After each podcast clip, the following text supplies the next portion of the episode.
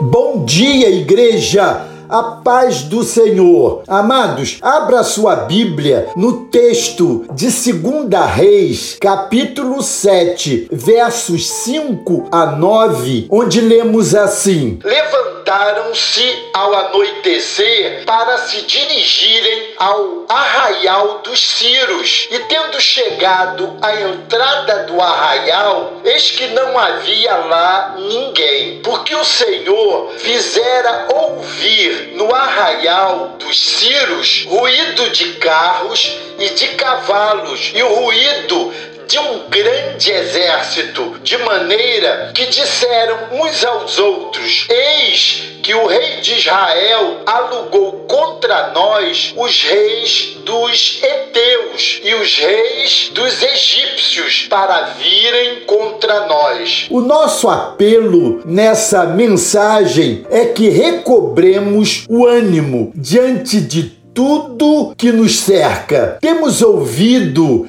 e temos vivido tempos de grande aflição e sem a menor perspectiva de melhora. Ao contrário, parece que dia a dia as coisas parecem piorar. E isso não é um mero derrotismo, mas a constatação de fatos que não se pode refutar. A tendência à tortuosidade tem atravessado a fronteira dos valores e armado tenda nos comportamentos e posturas. Só uma intervenção poderosa do céu para mudar tão triste realidade. Aguardemos, amados, confiantes, porque o socorro virá e já está a caminho. O texto nos leva a olhar para o passado e contemplar as intervenções sobrenaturais de Deus nas várias situações. A Bíblia nos faz lembrar as intervenções sobrenaturais de Deus ao longo da história do povo de Deus. No combate de Josafá contra três exércitos poderosíssimos, o Senhor manda o povo louvar e coloca emboscada de um exército contra o outro. O resultado, o pequeno reino de Judá saiu vitorioso e ainda com grande despojo. As muralhas de Jericó, aparentemente intransponíveis, foram derrubadas com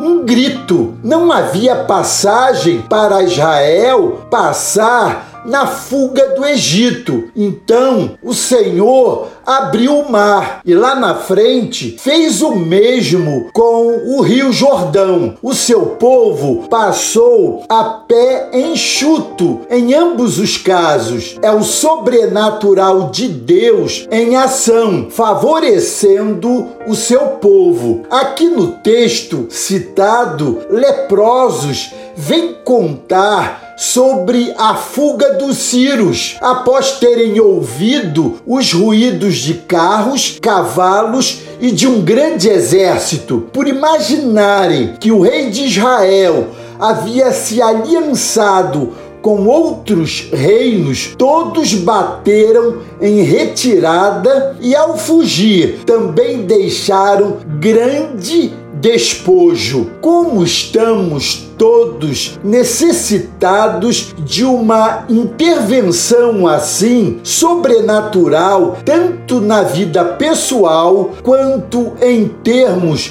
de nossa nação e do mundo. Ouvimos o profeta Isaías ansiando pela mesma coisa. Ah, se rompesses os céus e descesses, os montes tremeriam diante de ti. Estas palavras são do profeta Isaías. Aleluia! Glória a Deus! Confesso, amados, que já não fico muito entusiasmado com os salvadores da pátria que estão presentes nessa política vigente. Pessimismo? Não. Até porque gosto de viver impulsionado pela esperança, mas por uma questão de prudente preservação da minha emoção. Já estou a caminho dos meus 70 anos e tudo que tenho visto e acompanhado nesses últimos dias tem nos causado sobressaltos, inevitavelmente. É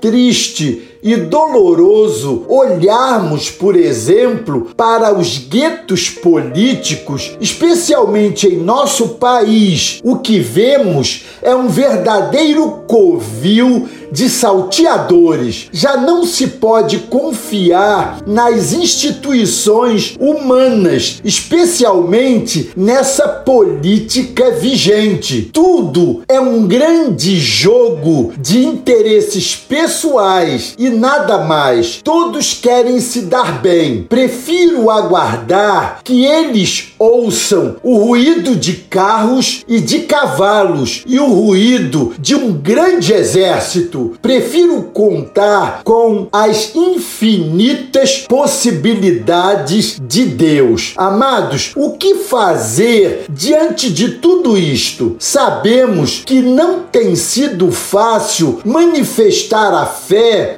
do tipo, ainda que em nossos dias. É fácil servir quando tudo nos vai bem. Servir a Deus em meio às duras provas é um grande desafio. Clamemos pelo nosso país e pelo mundo. Chega de sobressaltos e que o Senhor nos acuda, que o milagre aconteça e sejamos livrados para a glória do Senhor. Amém? Glória a Deus. Deus os abençoe.